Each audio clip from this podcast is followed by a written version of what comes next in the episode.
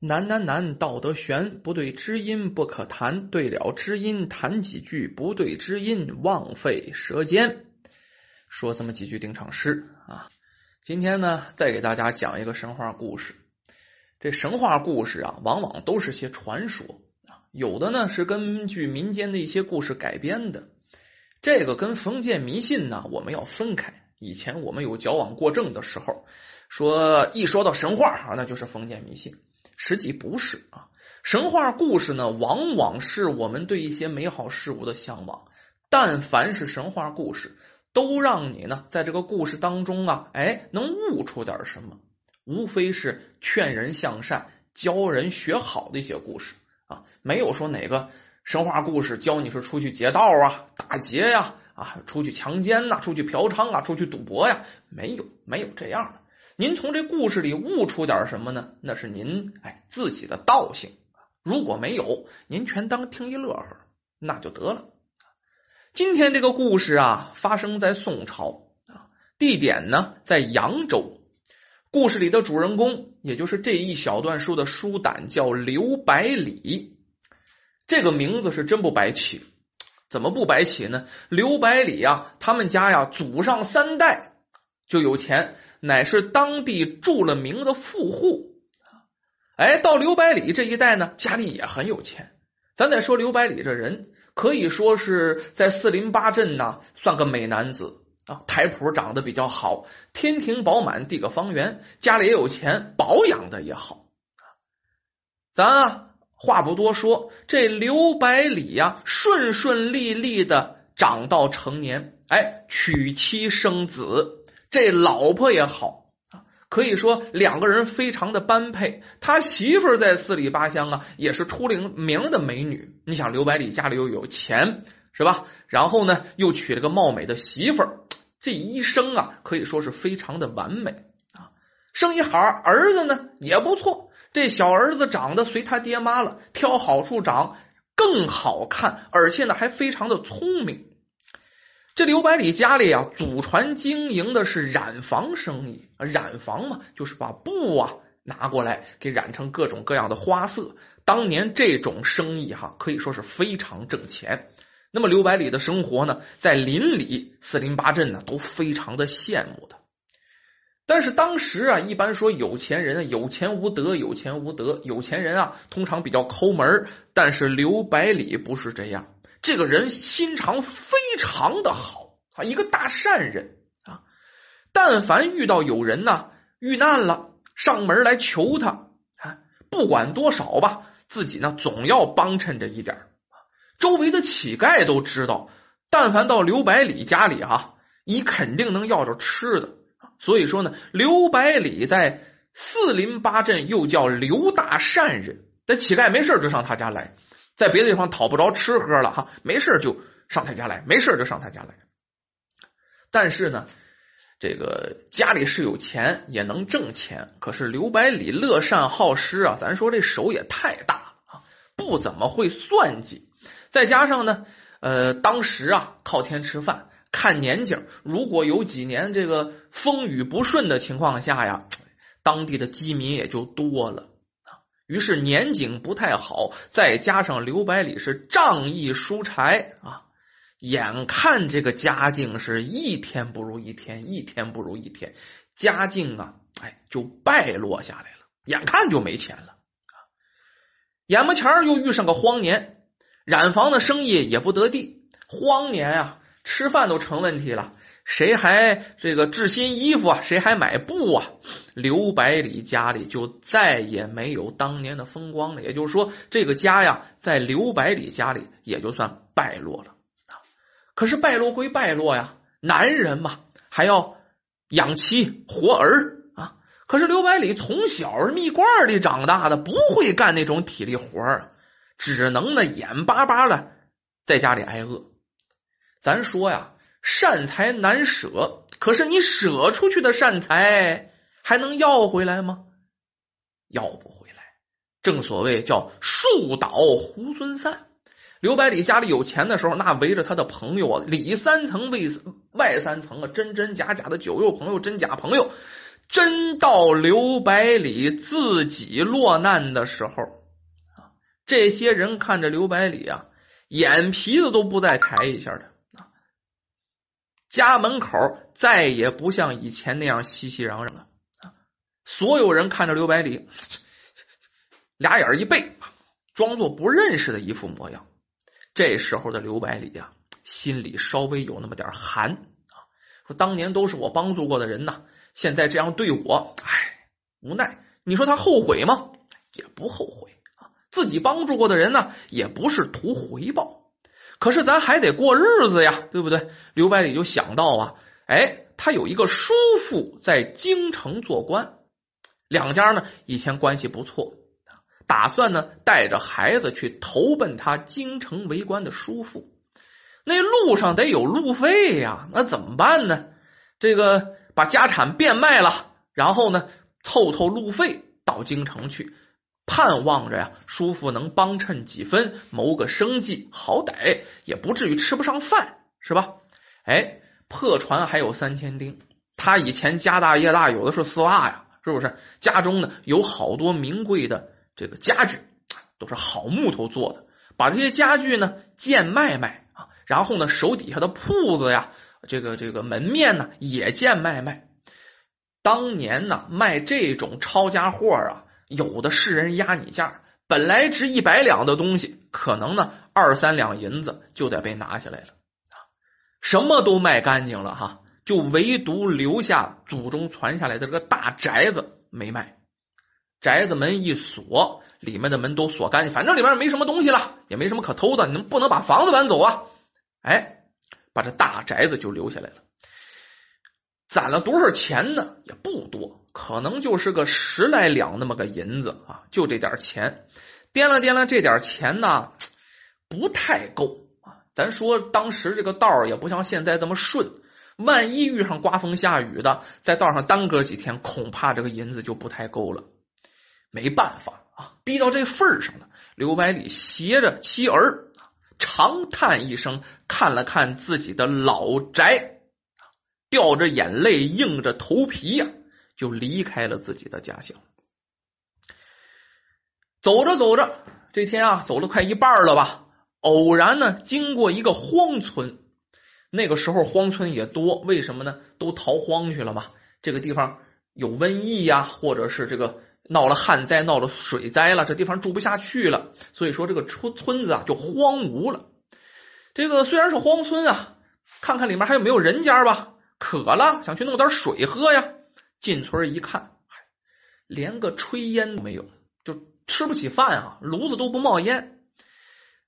敲了好几家呢，都没有人应声。没办法，这个门呢，反正也不结实啊，使使劲破门而入。这一进院里。这一家三口吓着了，这院里啊，时不时传来是一阵恶臭啊。这地上赫然呢躺着四具尸体，哎呦我的妈呀！这四具尸体啊，年岁也长了啊，然后呢，眼看都要腐烂了，咱现在说都招了苍蝇了，但是呢，依稀能变出模样来，看样子是一夫一妻，一个孩子，还有一个老母亲。虽然呢，这具尸这些尸体让人害怕，可是看这个场景啊，没说嘛，刘百里是个好人，的夫人人也非常好啊，不禁是潸然泪下。这一家子不全毁在这儿了吗？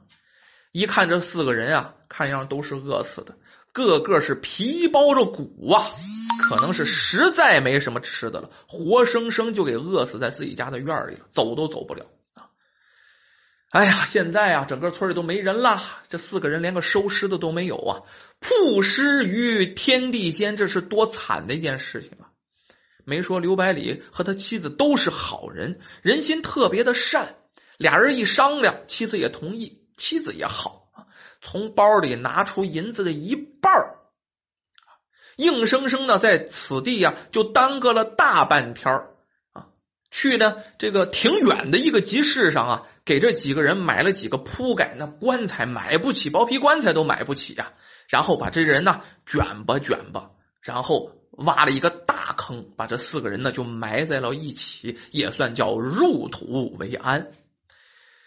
忙完这一切，这几个人赶快走吧，这个地方也没人了，匆匆忙忙的，哎，就离开此地。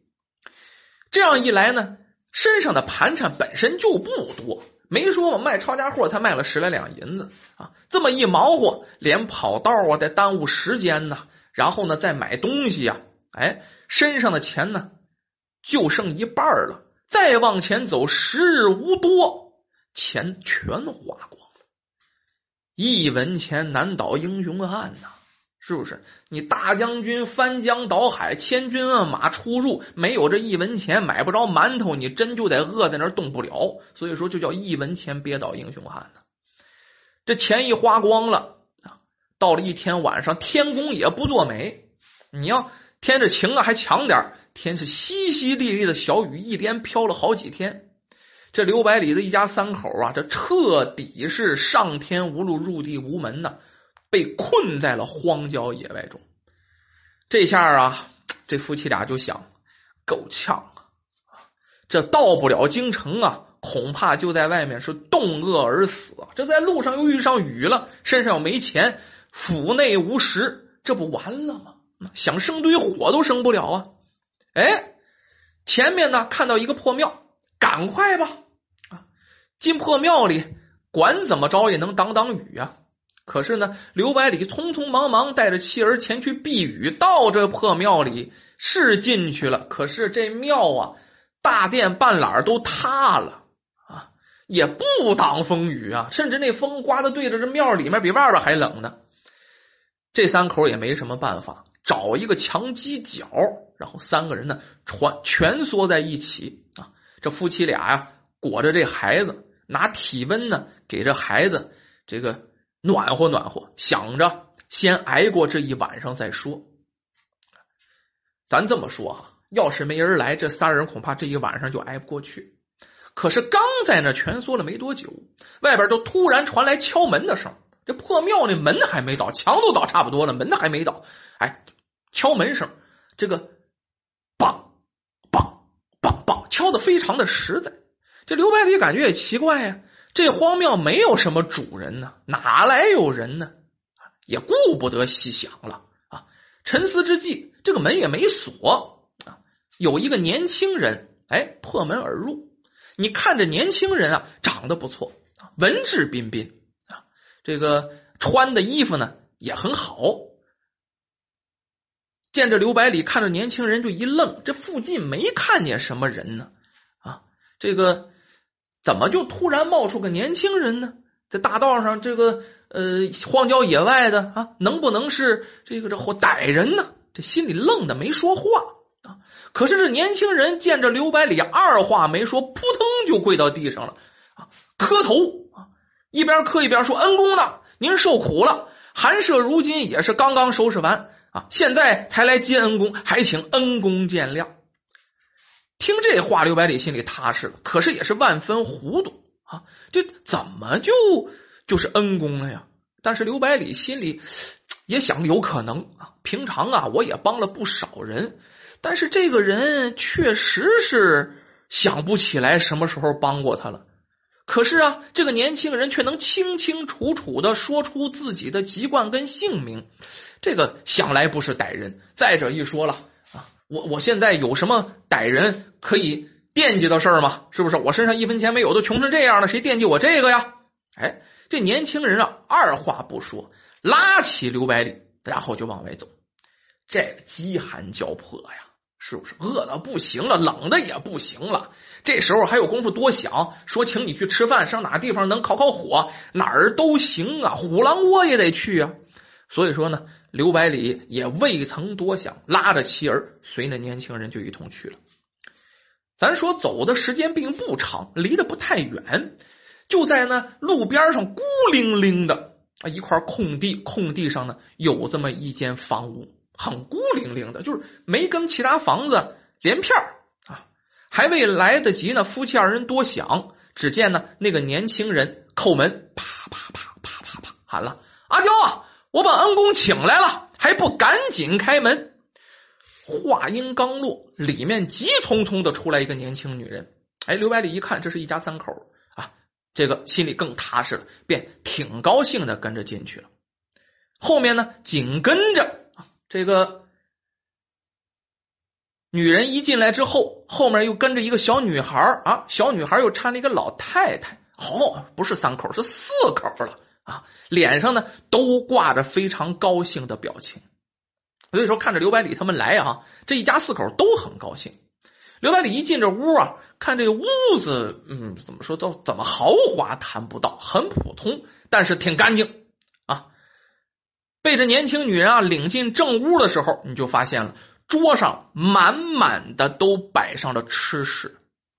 虽然这些吃食不是说什么山珍海味啊，哎，都是一些普通的小菜，但是刘百里这一家三口可好多天没吃到过饱饭了，这可比皇宫当中的珍馐美味还来得好啊！不用那句话吗？啊，饱了吃蜜蜜不甜，饿了吃糠糠如蜜，不是吗？仨人啊也没合，也没合计啊，仨人也没客气。就看着桌上这些吃食风卷残云一般的，先吃饱了再说。可是，一边吃，刘百里就还是想不出来这对方是哪门哪户啊，脑子里是一点印象都没有啊。于是便狐疑问：“您看我这脑子哈，不知道我什么时候帮衬过公子啊？我这竟然记不得半分了。”这一家人一听啊，都哈哈的乐。嘎嘎嘎嘎的乐，但是就是避而不答，就问这刘百里：“您这要是带妻儿上什么地方去啊？”刘百里这个是没什么可隐瞒的，一一作答，只答道：“哎，这是年景不好，家道败落，我一家三口实在是过不下去了，只想着呀。”投远亲啊，到京城去投我的叔父，未曾想是流落至此啊！幸好公子一家，若不是你啊，我们今天估计是熬不过去了。那人也是一惊，恩公要到京城去，可是你现在还没怎么出扬州地界儿啊，盘缠已经用尽了，该如何去呀？这话不出则已，一出啊，刘百里这个心里啊就更伤心了。那年轻人见状，却只是笑笑道：“恩公莫愁，待酒足饭饱之后，在下自有办法送你到京城。”这话出来，刘百里虽然疑惑啊，可是呢，那年轻人啊也并没想解释，只当是他说笑。你有什么办法？你家也不富裕，并没往心里去。可是这酒足饭饱之后啊，已经到后半夜了啊，那户人家的小孩啊，却匆匆的跑过来，说：“爹呀，娘，恩公的轿子到了。”咱们现在就要起身吗？刘百里一听，往外边一看，果然看着一顶大轿子，这轿子还真不小。未来及多想，哎，那个年轻人呢，就请这刘百里和他的妻儿一起，三个人一起坐到轿子上了。这刘百里和媳妇跟孩子刚一坐到轿子上，轿子就起来了，抬起来了，还没回过神来，就觉得这轿子啊。轿旁生风，哗！就现在这讲话就跟高铁一样，飞飞的快呀！这刘百里赶快掀帘子一看，没想到这轿前面有杠，轿后面有杠，抬轿子的不是别人，正是那个年轻人和他的媳妇儿俩人在抬轿子。当时吓得不轻啊，哪那么大劲儿？怎么跑这么快呀？只是客气，我这担当不起啊！我这担当不起啊！我说这这这个恩公啊，我担当不起。那年轻人啊，却头也不回，只是跟这个刘百里嘱咐：“您一家安坐哈，别着急，过一会儿京城就到。”话说简短，快到五更的时候啊，大轿沾尘突然就停下来了。这一男一女啊。哎，把刘百里这一家三口从轿子上扶下来，然后双双跪倒于轿旁。恩公啊，还记得那日在庭院中见到的四具尸体吗？多亏您让我们一家入土为安，此大恩大德永生难忘。如今天色已快五更了，我等啊也不便久留，您和嫂嫂先行进城吧。话说到这儿。还没等刘百里反应过来呢，这话刚说完，人和轿子一同消失，不见了，只剩下一脸呆愣的刘百里一家三口。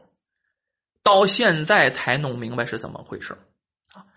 当时啊，给那四个人入土为安。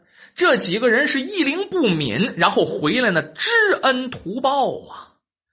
咱们说做鬼尚且知恩图报，何况做人呢？别人呢帮衬我们一分，势必要回报三分。做一个善良的人，总会有善良的回报的。